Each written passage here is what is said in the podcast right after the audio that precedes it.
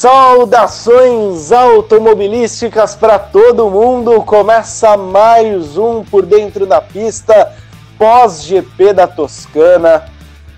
Meus amigos, que GP fora de série! Eu sou o Lucas Couto e estou aqui com o meu querido Nicola Ferreira para a gente falar muito sobre o GP da Toscana. Tchau, Belo! Como está, Nicola Ferreira? Que GP maluco foi esse da Toscana, meu amigo?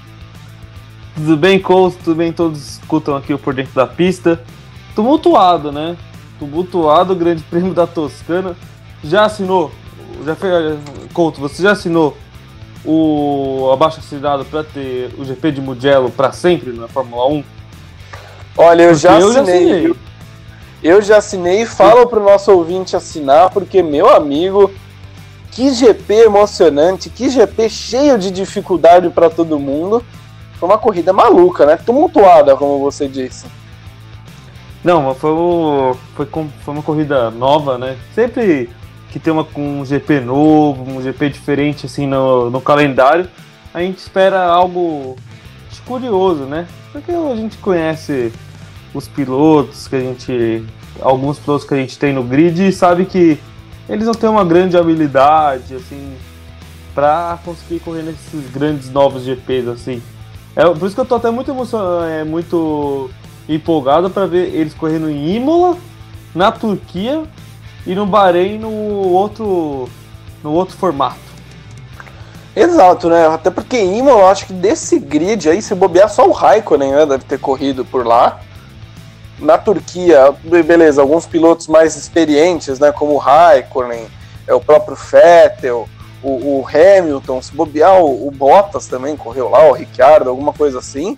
Só que, por exemplo, no Bahrein ninguém correu, né? Que é no circuito quase oval, vai ser uma surpresa quase parecida com o GP de Mugello, né? Que do pessoal que correu ali, eu acho que só o pessoal que já passou pela Ferrari, né? Que teve a oportunidade, até por ser uma pista que normalmente é usada em MotoGP, corridas de moto e testes para Ferrari, né? Não, não, não, é tão usada assim em automobilismo é, de quatro rodas em nenhuma categoria. E aí a gente viu o que deu, né, Nicola? Oito carros abandonaram a prova. Eu já estava vendo dez carros abandonar metade do grid chegar né, na, na, na ponta.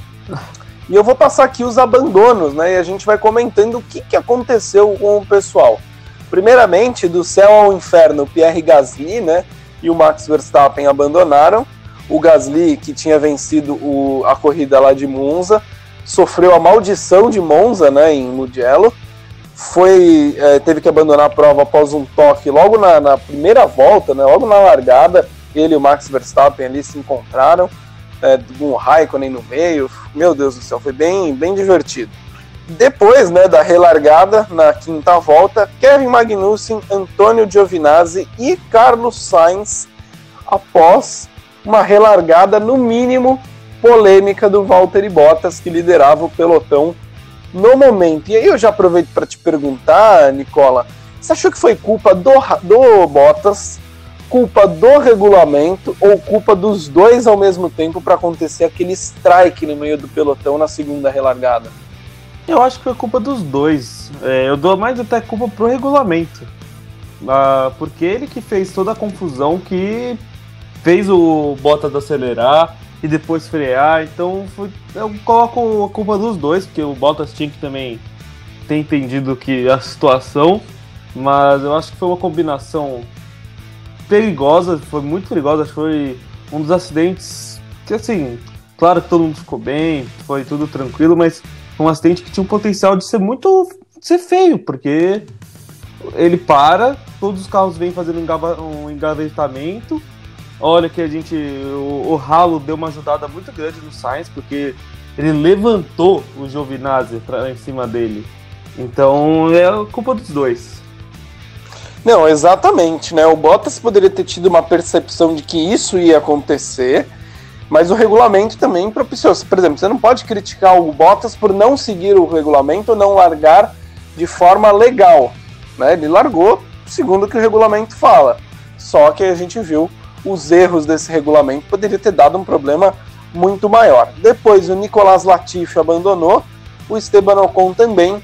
E lá na 42 volta, o nosso queridíssimo Lance Stroll teve um furo de pneu e destruiu o seu carrinho rosa da Racing Point num acidente que para mim, Nicola, foi o mais feio do fim de semana, assim, o mais impactante, até porque na hora a TV não tava com, com a câmera no Lance Stroll e só subiu aquela imagem da brita, né, da poeira da brita tomando conta da tela, e aí você não sabe o que está acontecendo quando esse tipo de coisa acontece, e você sempre espera um pouco pior, né? E quando eu vi o carro do, do, do Lance Stroll, eu falei, meu Deus do céu, deve ter dado um problema muito grande, mas ele levantou, voltou andando pro, pro, pro pit lane, tudo certo com, com o nosso milionáriozinho querido. Não, é, o acidente do Stroll mostrou como... o acidente do Stroll mostrou como hoje a Fórmula 1 continua sendo muito segura, mas claro, dá uma, aquela chacoalhada, né? Você viu que ele, quando você vê a cena, ele demora. Pra, geralmente a maioria dos pilotos logo depois do acidente, dá um, um minutinho e o cara já levanta e já sai do carro. O Stroll ficou acho que uns 3 minutos parado, assim. Que acho que porque a batida foi muito feia, assim, destruiu toda a lateral do, da Racing Point, o carro ficou totalmente amassado. Acho que, ó, se ele fosse aqui no mecânico perto de casa, o cara ia falar: Ah, deu perda total, esquece. Não precisa mais nem olhar direito. Mas. Já ia assinar o papel pra seguradora lá, né? Com certeza, e com certeza a seguradora do Stroll é uma seguradora muito boa. Exato. E olha, Nicola, eu queria ressaltar antes da gente passar aqui a classificação, melhor, eu vou passar a classificação antes e aí a gente conversa.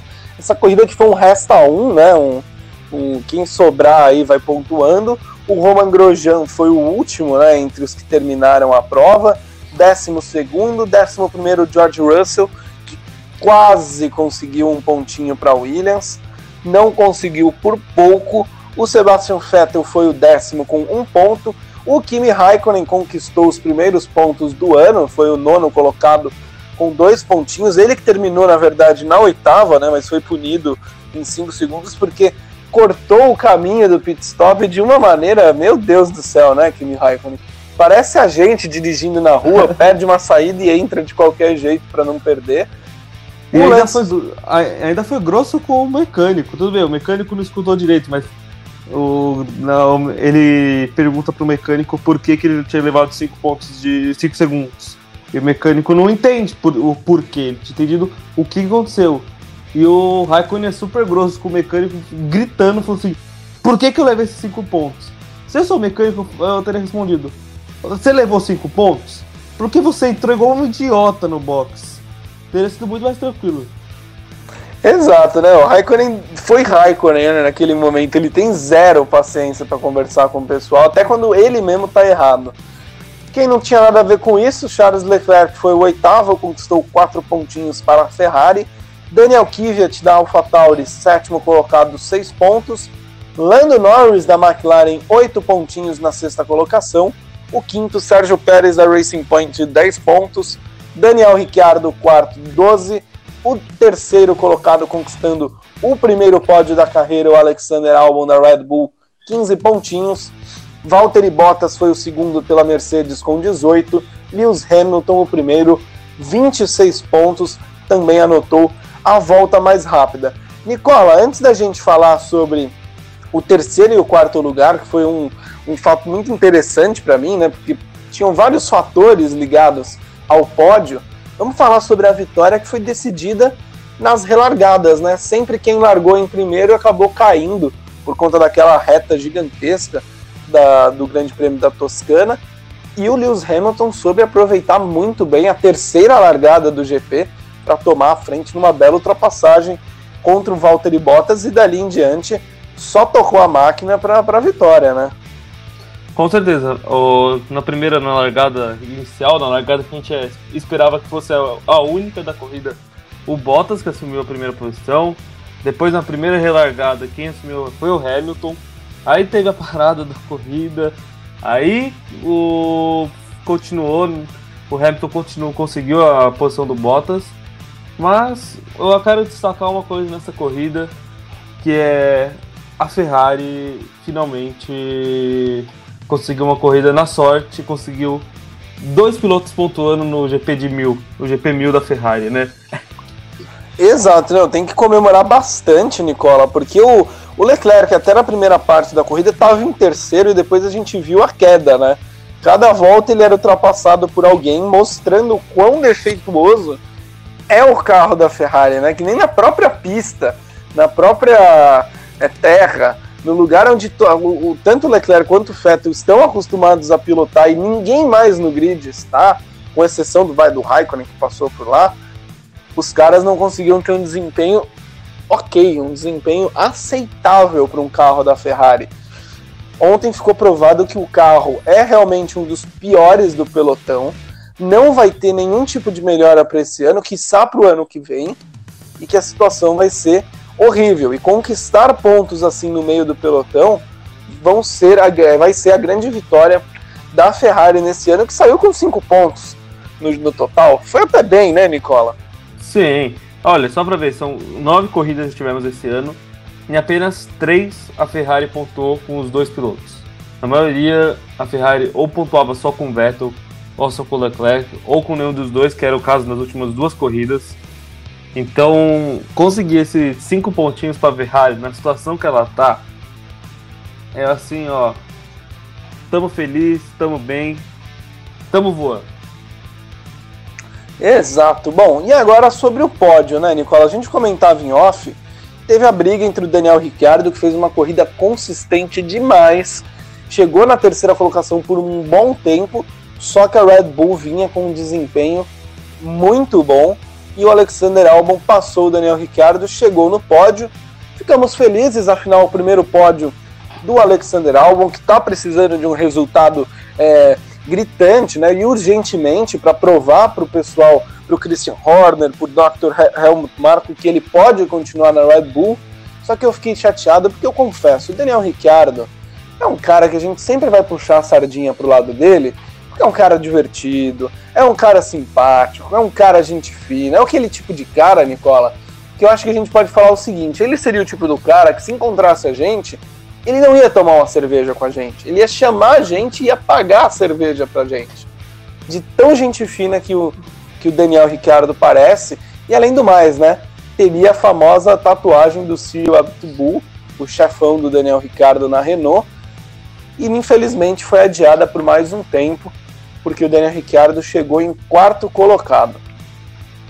Não, é, você mencionou um pódio super importante pro álbum, é só, vamos colocar um pouquinho também, um pódio super, uma vitória super importante para Hamilton, né, que chega agora a uma, a uma vitória de empatar com o Michael Schumacher como o piloto com mais vitórias na história da Fórmula 1.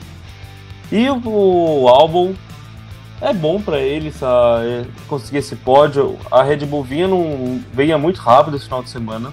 Ela foi muito bem, foi para mim a melhor equipe do final de semana no total. E é bom essa, esse pódio, mas teve uma hora que cortou, quando ele tava no, no, recebendo o troféu, cortou pro Christian Horner. Ele tava batendo palma, uma desanimação. Ele tava com um desânimo, mas incrível. Ele tava assim, ó, com uma alegria assim de ver o piloto dele chegar no pódio. Se fosse o Verstappen, ele tava falando, filhinho do papai, meu querido. Agora com o álbum ele fica assim, ah, tá, conseguiu, vai nessa. Mas o muito importante e o Richardo, né? Infelizmente a Renault falta motor para a Renault aguentar o tranco dessas grandes dessas duas equipes. A gente até o ano passado falava das três potências, que era Ferrari, Mercedes, Red Bull, só que esse ano é, são apenas duas com Mercedes e Red Bull e falta potência para Renault. E foi o que faltou para o Richardo. Ele conseguiu chegar em, conseguiu ficar em terceiro, mas quando ele precisava segurar o álbum naquela reta de Mugello, com a asa aberta, o álbum não deu para segurar e ficou em quarto, continua nessa briga pelo seu único pódio na sua carreira pela Renault que vai terminar no final do ano, né? Exato, e o sonho termina no fim do ano e vai ser difícil, né? Até pelas questões de limitações do carro da Renault, o Daniel Ricciardo tem uma oportunidade tão clara assim de conseguir um pódio. E ontem não foi culpa dele, que fez uma corrida maravilhosa. Se não me engano, até ganhou né, o piloto do dia pela votação oficial lá do, do aplicativo da Fórmula 1. Aliás, Nicole, eu queria fazer um PS aqui, né? O aplicativo da Fórmula 1 que é muito bom, viu? Quem é, paga até a versão premium, tem direito a vários, vários benefícios lá tudo mais. Não é, uma, não é um negócio tão caro, né? São 10 reais mensais, é um negócio assim.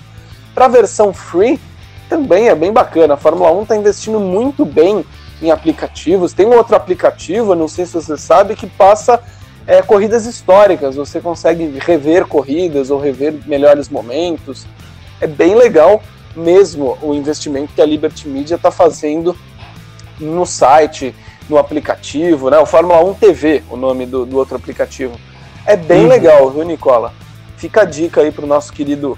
Enquanto não temos o nosso próprio aplicativo, a gente fala né, do aplicativo da Fórmula 1, que é muito bacana, Nicola. Com certeza. E outra curiosidade dessa corrida que a gente, como a gente falou, que teve duas três, é, três relargadas, é, o, é a segunda vez apenas na história em que tiveram três largadas no mesmo dia. As últimas vezes foram na Áustria em 87 e na Bélgica em 1990. E ambas receberam duas bandeiras vermelhas na primeira volta. Quase igualzinho aqui no que aconteceu em Mugello. Exato, não, foi uma corrida extremamente tumultuada. Nicola, eu vou passar a régua aqui no nosso primeiro bloco. No segundo bloco, nós falaremos sobre os vencedores e os perdedores desse GP da Toscana.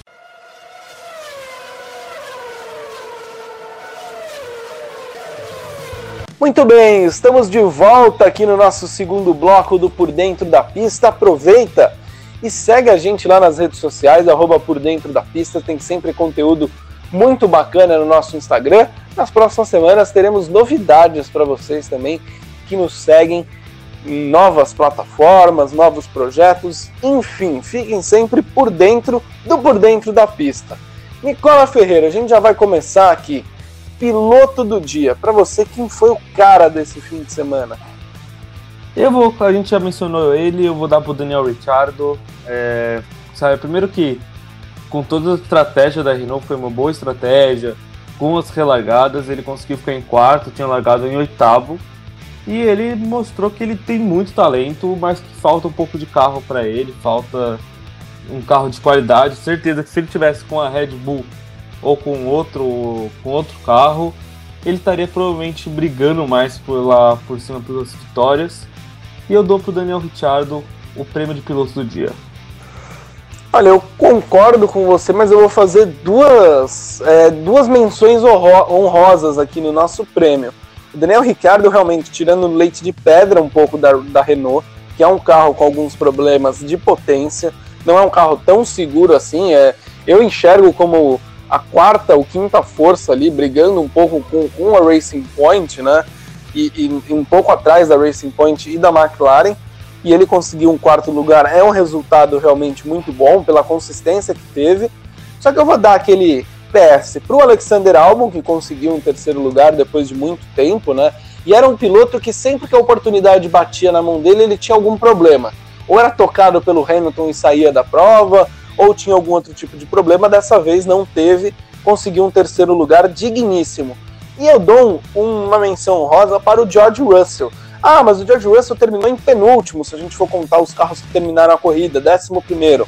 Mas, cara, com aquela carroça da Williams, ele brigar até o fim praticamente com o Vettel pelo décimo lugar, né? Tudo bem que não brigou de forma é, tão nítida, tão clara, tão próxima, mas brigou mostrou que se o Vettel desse uma bobeada ele chegaria e mostrou a garra, né? Foi aquele jogador, Nicola, quando a bola tá correndo ali para sair para escanteio, o cara corre, dá um carrinho, sabe que não vai pegar, mas mostra para a torcida que, que tá ali lutando. Por isso eu dou meu, meu minha menção honrosa para o George Russell, mas o prêmio em si vai para o Daniel Ricciardo. O George Russell que vem nessa temporada mostrando que ele é muito bom. Só que ele anda com um carro muito ruim. E aí acaba com toda a expectativa dele, mas ele tá se classificando, geralmente sempre se classifica pro Q2. Não foi o caso de Mugello, mas ele nas sete corridas, das últimas sete corridas, acho que ele se classificou em cinco. Em que. É.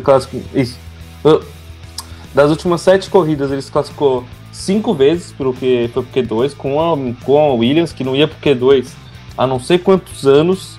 A Williams não tava chegando e ele tá mostrando muita habilidade. E é o que você, é o que você falou, ele ficou apenas 3 segundos, menos de 3 segundos do Vettel com a Ferrari, mesmo com a Ferrari com todos os problemas, ainda é um carro melhor que o Williams.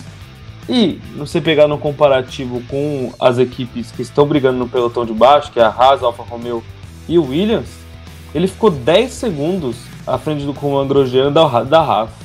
O George Russell tem muito potencial e cada dia que passa, mesmo não tendo resultados maravilhosos, extraordinários, é um piloto que eu não duvido estar na Mercedes em 2022.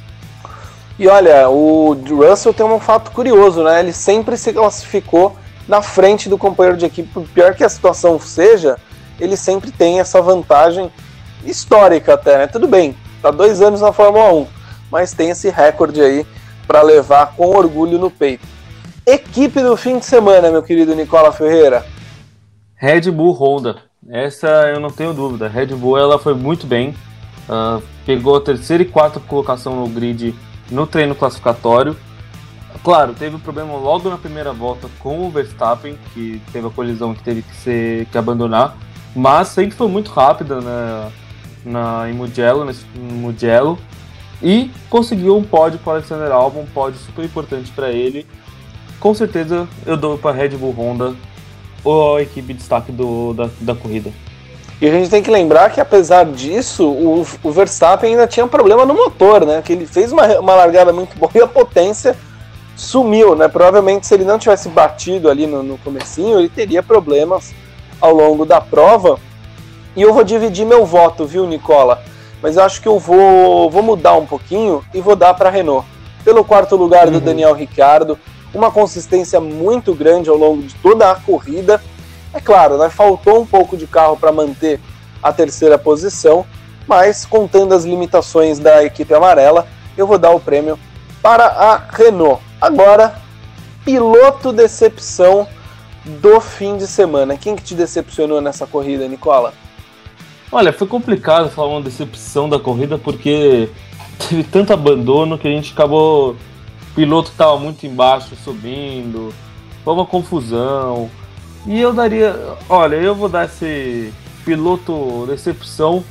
E, claro, ele não conseguiu chegar a fazer uma volta, mas era pro Gasly, pro Gasly porque o Gasly vinha da vitória de Monza. Eu tava com muita expectativa de ver o Gasly depois dessa vitória. Claro, é uma vitória que dá um ânimo a mais, né? Para um piloto como o Gasly, que tava, sempre foi desacreditado depois dos problemas que ele teve na Red Bull. Só que logo na primeira curva ele abandonou, ele já abandonou e decepcionou. E olha, a gente quer falar o quem narrou a corrida nesse nesse final de semana foi o Everaldo Marques, que é conhecido pela boca maldita. O ridículo olha, Everaldo Marques, né? Ridículo Everaldo Marques. E olha que deu certo a boca maldita dele. Os três pilotos que tiveram no pódio em Monza abandonaram a corrida. Pierre Gasly, Esse... Carlos Sainz e Lance Stroll. Ele mesmo Esse... comentou isso na corrida. A maldição de Monza, né? Segundo o nosso querido EV. Mas então eu fico com o Gasly pelo fato que eu tava com muita expectativa e com certeza é um banho de água fria no Gasly que tá super empolgado com essa vitória em Monza. O Gasly que já não teve né, uma, uma posição de largada muito boa, mas eu não dou o prêmio para ele, Nicola, até pelo choque de realidade, né? Ele sabia que apesar da empolgação da vitória, a, a chance de acontecer algo igual ou algo parecido ia ser muito difícil, né? Mas a, o abandono na primeira volta deu aquela brochada em todo mundo. E o meu prêmio de mala sem alça do fim de semana vai para o Kimi Raikkonen. Nunca achei que ia fazer isso, viu, Nicola? Mas por dois motivos por um motivo principal em duas ocasiões: barbeiragens. Primeiro, que o acidente ali, se a gente for colocar um culpado no primeiro acidente da corrida, foi o nosso querido Kimi Raikkonen. E depois, pelo corte bizarro de, de, de pista que ele fez para entrar no box, depois da resposta mal educada né, que deu para o engenheiro quando ele perguntou para o engenheiro dele o que, que ele tinha feito, o cara não ouviu, ele começou a gritar, berrar com o engenheiro. Apesar dos dois pontos, os primeiros deste ano para o nosso querido Kimi Raikkonen, meu voto vai para ele, viu, Nicola? Nunca achei que fosse criticar o meu queridinho desse, desse jeito, mas critiquei. Olha que imagino que esteja sendo difícil para o coração de fã. Eu sei que você não gosta desse termo, mas de fã de. Admirador. Couto, o admirador, o, o Couto, o, o Couto Raiconista. Mas concordo contigo, o Raikkonen teve duas barbeiradas que atrapalharam muito a corrida e a grosseria com o mecânico que só tá lá fazendo o trabalho dele, né? Exato, né? Não, não, tinha por que ele ele soltar os marimbondos em, em cima do, do, coitado do mecânico que nada tinha a ver com ele. Nicola Ferreira, mais algum destaque? Ah, não, temos aqui, eu já ia fechar o bloco, mas temos a equipe que decepcionou. Quem você vota? Eu confesso para você, Nicola, que não tive é, uma grande decepção além da McLaren, que eu acho que poderia ter rendido um pouco melhor em Mugello. Me, me deu uma, uma certa é, estranheza, né? O carro não ir tão bem assim na pista ferrarista. É, tudo bem, teve um abandono, né? O, o nosso querido nosso querido Carlos Sainz abandonou a prova naquela relargada maluca e o Lando Norris foi apenas o sexto colocado. Fiquei com uma impressão de quero mais pelo, pelo conjunto da obra no fim de semana. Olha, eu em relação à McLaren, eu creio que talvez o motor Renault tenha feito um grande problema, claro, que a gente, quando estava falando do Richard, a gente mencionou a falta de potência do motor Renault. E é uma corrida que precisa de potência no motor e que fez falta para a McLaren. Eu concordo contigo, eu esperava muito mais. É, eu sinto que a McLaren ela sempre está no momento de dar um passo para voltar a ser a McLaren que a gente conhece. Mas sempre falta algo, sempre falta uma última coisinha, assim. Eu espero que. Eu torço que ano que vem, com o motor Mercedes, a McLaren volte a brigar no topo, volte a brigar por vitórias. Já, tem, já quase conseguiu uma vitória com o Carlos Sainz na última, na última corrida em Monza. Claro que foi também uma corrida totalmente atípica, mas eu não vou dar para nenhuma equipe. Eu vou mudar aqui o nosso o nosso quadro, porque eu vou dar para o regulamento da, da Fórmula 1 que possibilitou o grande acidente que tirou Latifi, Magnussen, Giovinazzi e Carlos Sainz da corrida.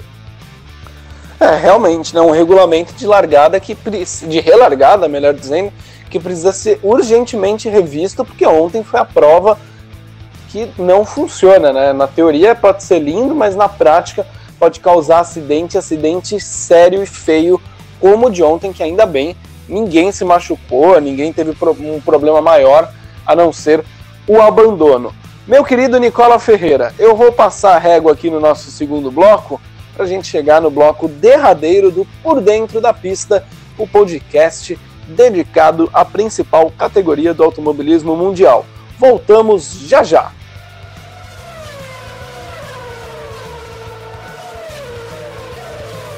Muito bem, chegamos ao último bloco aqui do nosso programa. Nicola, antes da gente discutir sobre o futuro, passar rapidamente aqui, ó, o campeonato de construtores. Mercedes lidera com 325 pontos, dando uma surra na segunda colocada Red Bull com 173, a McLaren é a terceira com 106 pontos, a quarta é a Racing Point com 92, a quinta a Renault com 83, a sexta é a Ferrari com 66 pontos.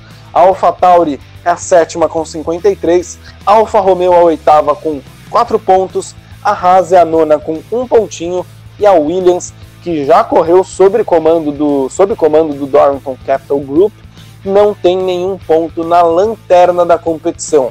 Campeonato Mundial de Pilotos tem o Lewis Hamilton liderando com 190 pontos, o Valtteri Bottas é o segundo com 135, o terceiro Max Verstappen com 110, o quarto Lando Norris com 65, o quinto Alexander Albon com 63. Sexto colocado Lance Stroll com 57, o Daniel Ricciardo é o sétimo com 53, o oitavo Charles Leclerc com 49, o nono Sérgio Pérez com 44, o décimo Pierre Gasly com 43, décimo primeiro Carlos Sainz com 41, décimo segundo Esteban Ocon com 30, décimo terceiro Sebastian Vettel com 17, 14º Daniel Kvyat com 10, 15º Nico Huckenberg com 6, 16º o Kimi Raikkonen com 2 pontinhos, 17º Antônio Giovinazzi com 2 pontos, 18º Kevin Magnussen com 1. Não pontuaram Nicolas Latifi, George Russell e Roman Grosjean. Próxima corrida, meu querido Nicola Ferreira, teremos folga de transmissões é, da Fórmula 1 no próximo fim de semana. No fim de semana dos dias 25 a 27, Grande Prêmio da Rússia. Lembrando que segunda que vem, mesmo sem corrida, teremos aqui por dentro da pista, é claro, uma pauta um pouquinho diferenciada. Grande Prêmio de Sochi, que eu confesso, viu, Nicola? No videogame eu adoro correr em Sochi. Adoro. Não sou o maior fã de videogame, mas gosto de jogar lá em Sochi. Só que no GP normal é uma corrida pra lá de chata, sem graça, sem, sem nenhum tipo de atrativo. Não sei se você concorda, Nicola. Eu concordo, eu vou até pontuar que ontem eu comprei o Fórmula 1 2020. Ontem eu estava correndo na, no modo carreira em Sochi e eu pensei a mesma coisa. Falei, cara, correr em Sochi é super legal no, na Fórmula 1 do videogame, porque assistir corrida em Sochi geralmente é uma corrida bem deprimente. No, eu acho que em Sochi eles podiam mudar todo tudo e deixar só o terceiro setor, porque é o único setor legal. O resto é tudo um setor muito ruim daquela corrida. É, é uma pista muito travada, né? Sem ponto de ultrapassagem, sem grandes retas. É, é, é uma, parece uma pista de kart, para ser bem sincero, Sim. lembra uma pista de kart. É, o GP de Sochi, que eu acredito que deve ser um pouco mais do mesmo, né?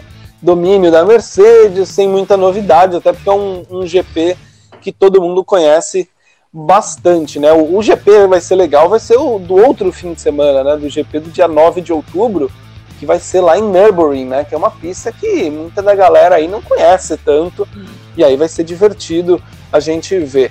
Meu querido Nicola Ferreira, algum destaque aí nesse bloco derradeiro? Tem um destaque sim, Couto.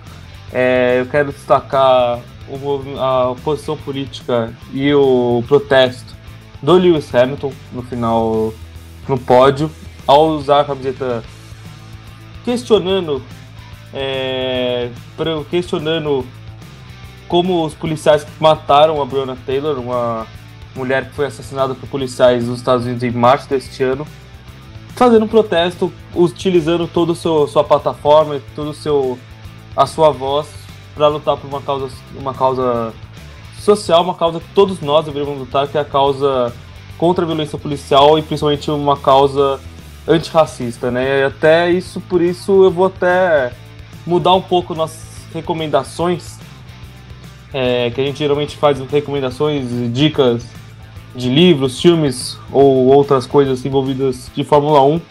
E eu vou indicar tanto o livro Racismo Estrutural, do Silvio Almeida, e quanto todos os textos é, da Djamila Ribeiro, principalmente o Pequeno Manual Antirracista.